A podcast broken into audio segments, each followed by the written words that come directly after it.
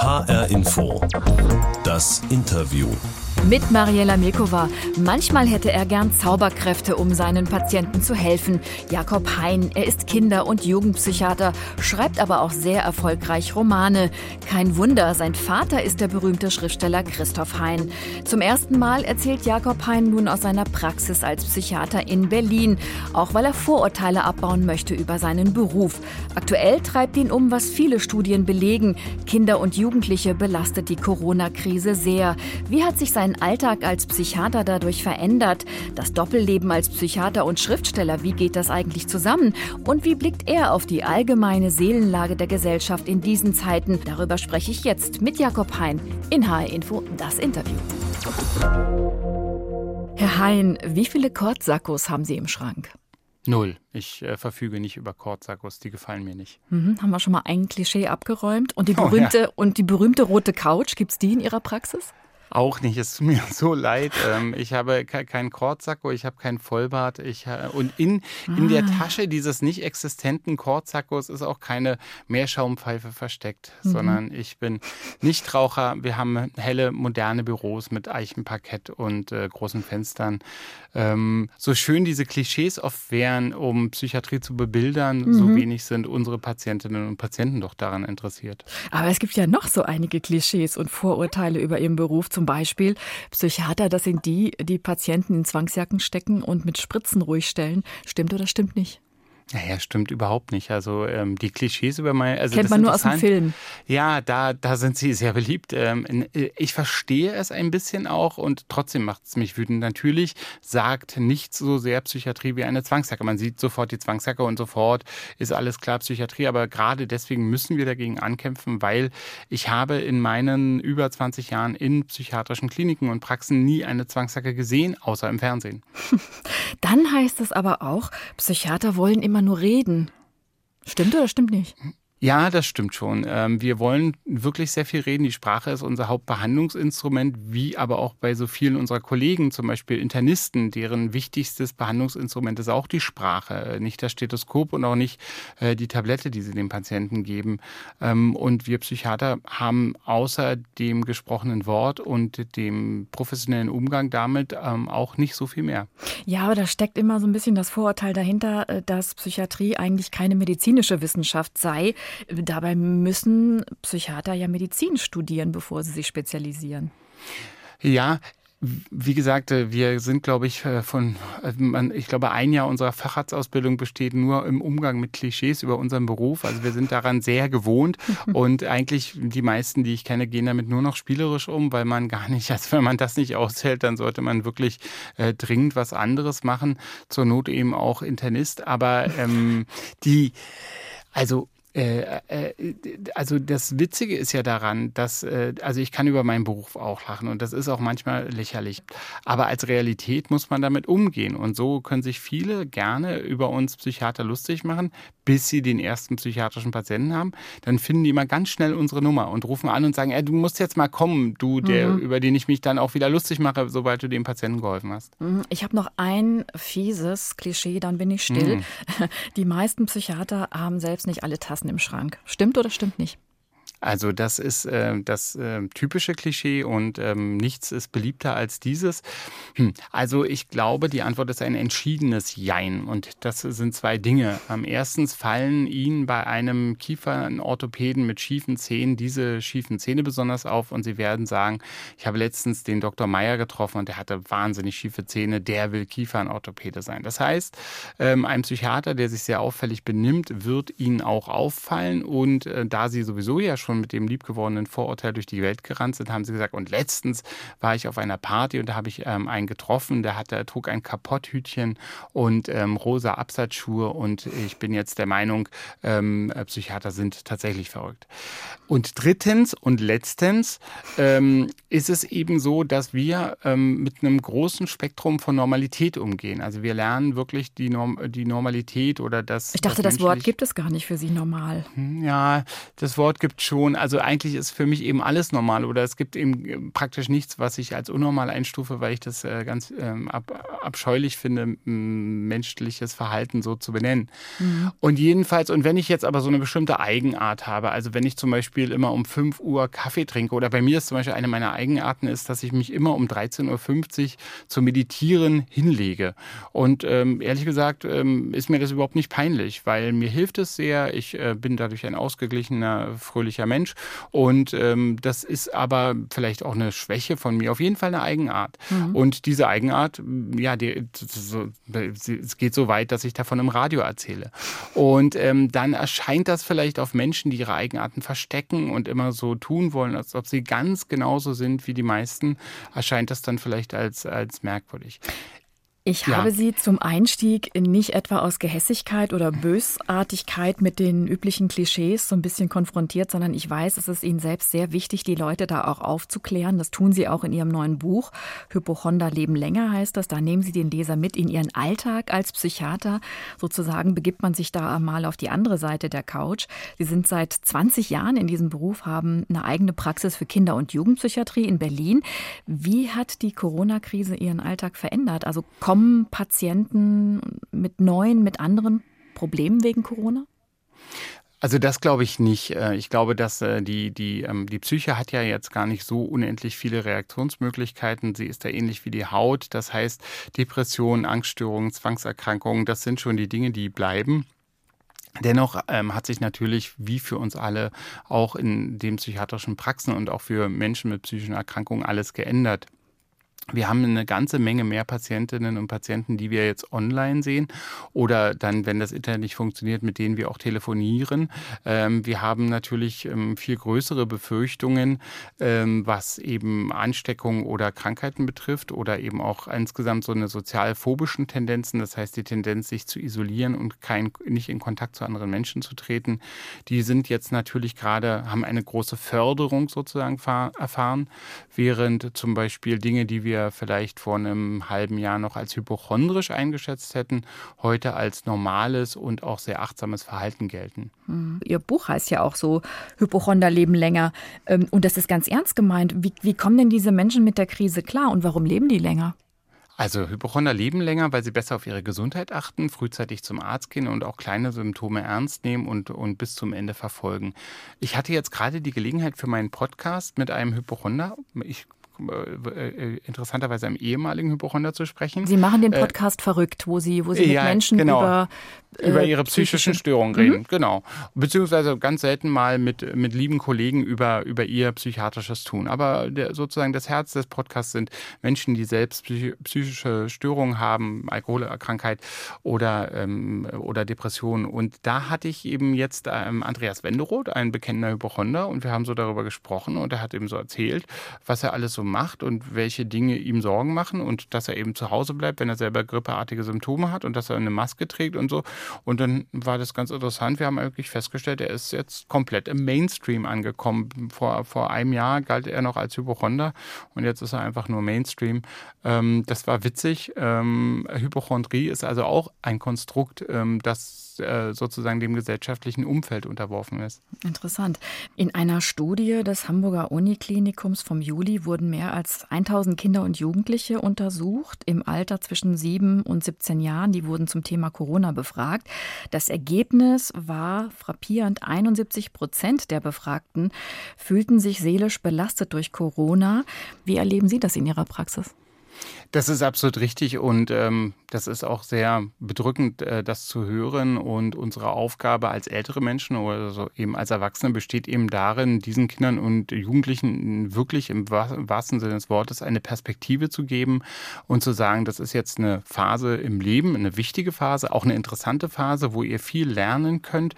Ähm, aber es ist eben eine Phase, die wir auch erfolgreich meistern können und da können wir eben äh, ein Vorbild sein. Also ich erinnere mich, dass ich ähm, die Atomkrise, dass die mir in meiner Kindheit sehr, sehr viel Angst gemacht hat, also dieses Wettrüsten. Mm, wir müssen irgendwie ja eine gute Lösung finden für die Klimakatastrophe, in der wir uns befinden, sodass eben hier auch positive Anhaltspunkte zu finden sind und die gemeinsam herauszuarbeiten, ist wichtig. Mm, in dem Zusammenhang halte ich es auch eben für sehr wichtig, ähm, dass, dass, dass die, das Schulsystem, also dass die Schule mm, noch besser wird, um es mal sehr vorsichtig zu sagen, ähm, zu zeigen, dass eben die, also die Chancen in dieser ganzen, in dieser ganzen Krise zu zeigen und zu zeigen, dass wir irgendwie zueinander stehen. Und ich glaube, dass das ähm, viel, viel wichtigere Probleme sind, mit denen wir uns befassen, als äh, die ähm, ja, äh, teilweise wirklich an den Haaren herbeigezogenen äh, Probleme von ganz wenigen Menschen, äh, die das nicht gut äh, schaffen, ähm, über einige Minuten am Tag eine Mund-Nasen, äh, einen Mund-Nasenschutz zu tragen. Sie haben gerade gesagt, die positiven Aspekte verdeutlichen, die Chancen. Was sind denn das für Themen, die man da den Kindern vor Augen führen sollte? Naja, einerseits äh, kann man eben, ist es Modell, eine, wie man eine globale Krise angehen kann oder wie man es auch nicht tun sollte. Es ist äh, eine Möglichkeit, also es ist ein großer Online-Schub, es ist eine große Möglichkeit, zueinander zu stehen. Es ist die Möglichkeit auch zu erkennen, was man aneinander schätzt, auch was man an sozialer Gemeinschaft schätzt. Es ist eine, äh, es ist eine Gelegenheit für Vorfreude.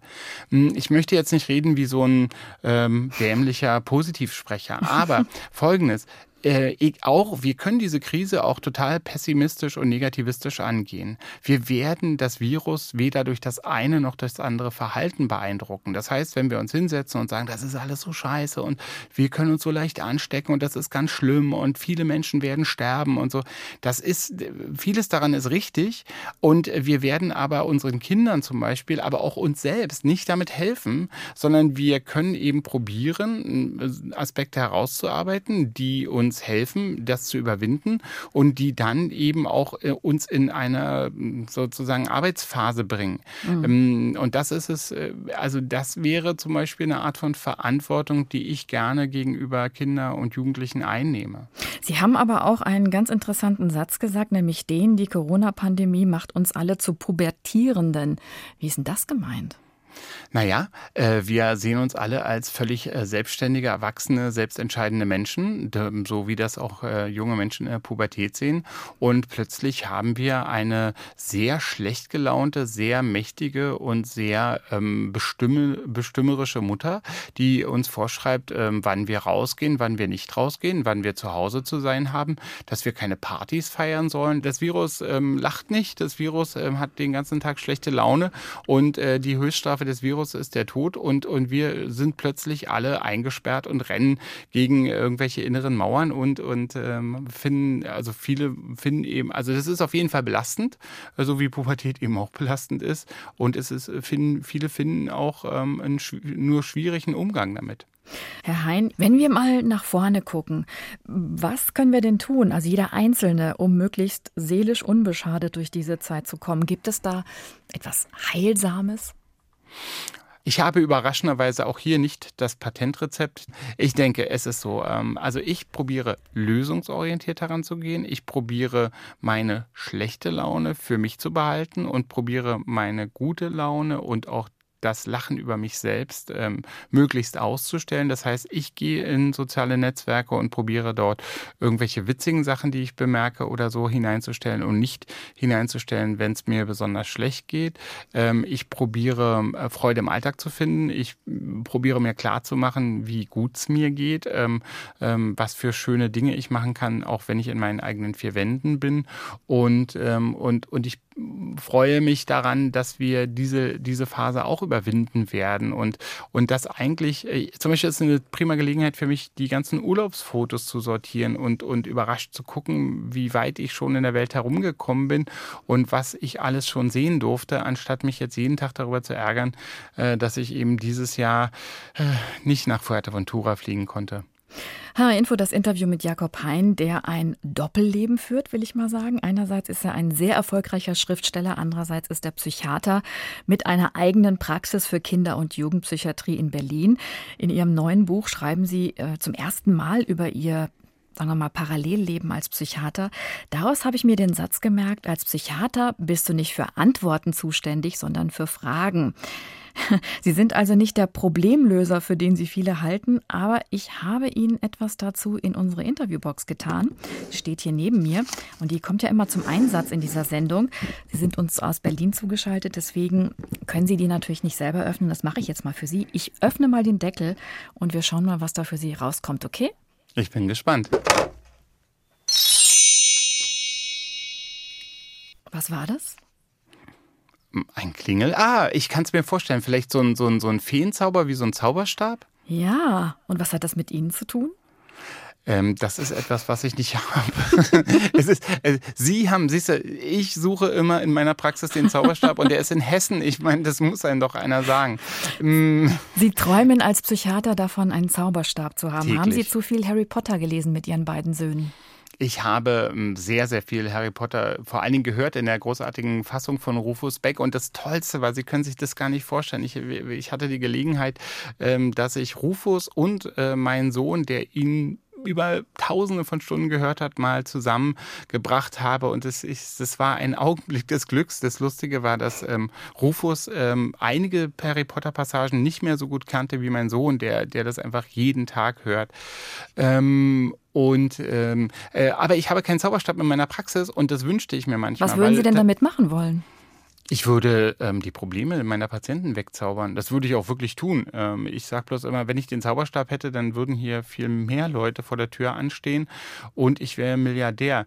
Ähm, manchmal kommen eben Patienten und Patientinnen zu mir mit ganz schön verfahrenen Problemen. Also ähm, was weiß ich, also der, der, der, das eine Elternteil möchte im westlichen Afrika einen wichtigen äh, Beruf anfangen und das andere Elternteil äh, wird, in, in, wird in Thailand ähm, Reis anbauen und das Kind soll in Berlin zur zur Schule gehen und außerdem können die Eltern und äh, können die Eltern und, und das Kind nicht in einem Raum sein. Was machen wir denn jetzt? Und dann gucke ich die Eltern ratlos an und sage, ganz, äh, also ganz ehrlich, das, das wird arme Kind. Hm. Ich werde, ich, ich, es wird sie überraschen zu hören, aber ich weiß es nicht. Ich habe keinen Zauberstab. Ich kann nichts dagegen tun gegen unlösbare Probleme. Wir können äh, gucken, ob wir dieses riesige unlösbare Problem, ob wir einige kleinere Teilprobleme finden und ob wir teilweise diese einer Lösung herbeiführen können. Aber ich, ich habe keinen Zauberstab. Es tut mir leid. Ich hätte den gerne. Naja, wenigstens als Schriftsteller haben Sie ja so eine Art Zauberstab. Da haben das Sie stimmt. alle Freiheiten der Welt. Da können Sie das alles stimmt. möglich machen in Ihren Geschichten. Ne? Das stimmt. Das, ja, obwohl ich glaube, es gibt dazu auch philosophische Erwägungen, dass man das gar nicht kann, sondern dass man ja auch immer in seiner eigenen Welt verfangen bleibt. Aber es stimmt, als Schriftsteller bin ich sehr viel freier. Das ist wunderschön.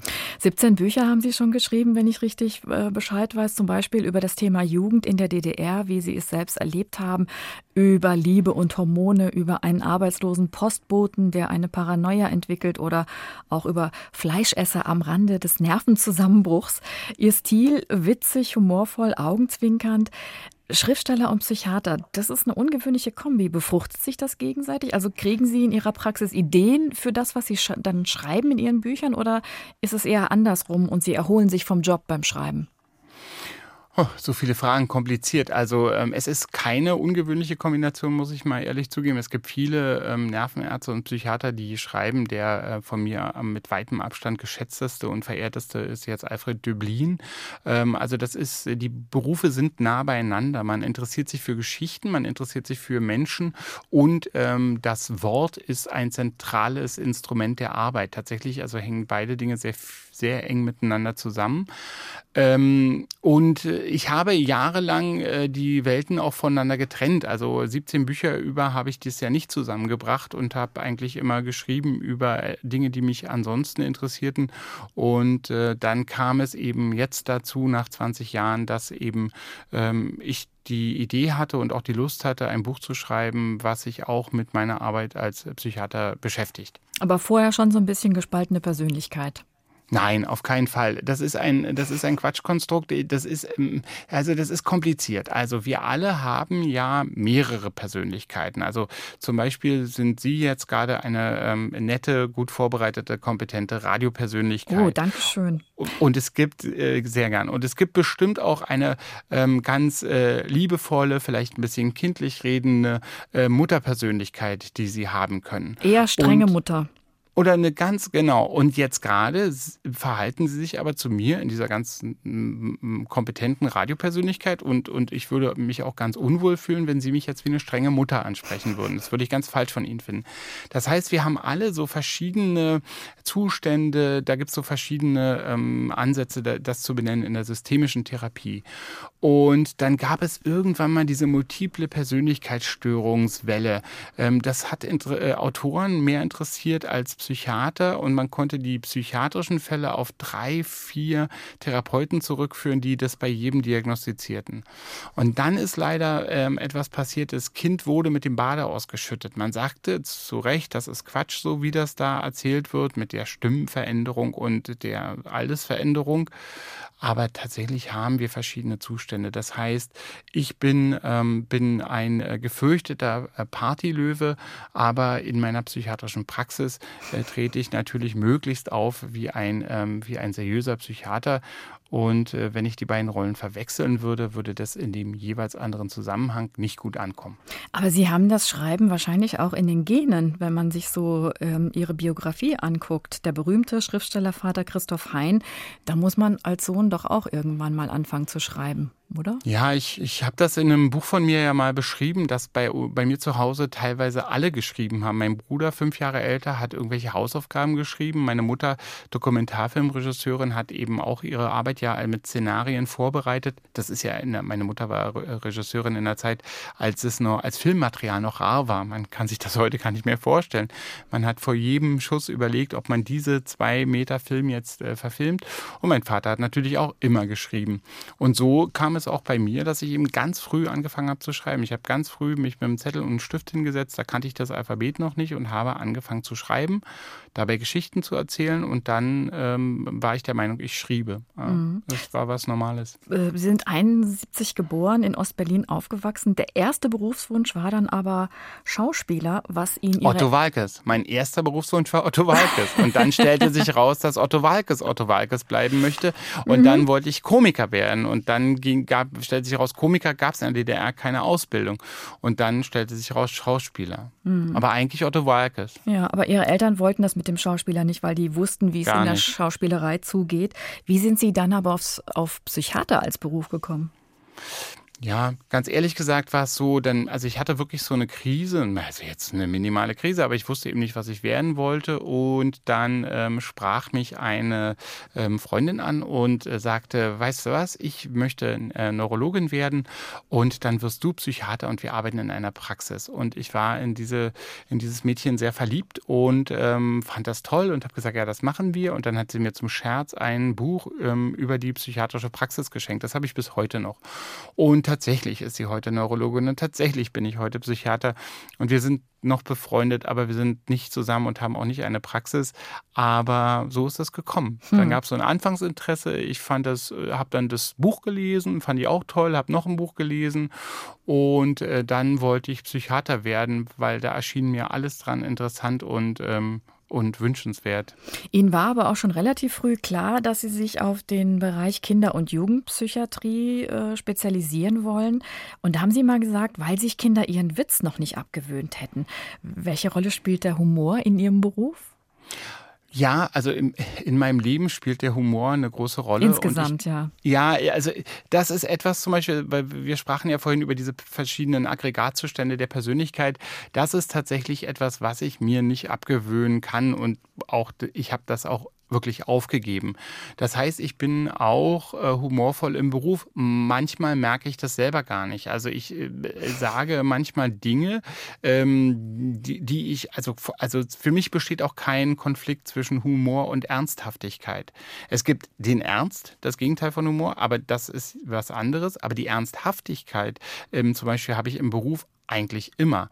Und äh, da besteht aber für mich nicht der Kontrast zum Humor. Also ähm, in meiner Zeit in der Kinderonkologie in Amerika, ein, eines der traurigsten Fächer eigentlich, die es gibt, wurde in meiner sehr guten Beurteilung vermerkt, ähm, dass der Chef, ähm, ähm Professor Wolf, äh, besonders äh, meinen mein, äh, ausgeprägten Sinn für Humor geschätzt hat. Ich, ich glaube, dass mir das auf einer Kinderkrebsstation in äh, Deutschland nicht bescheinigt worden wäre. Dankeschön, Jakob Hein. Ich danke ganz herzlich.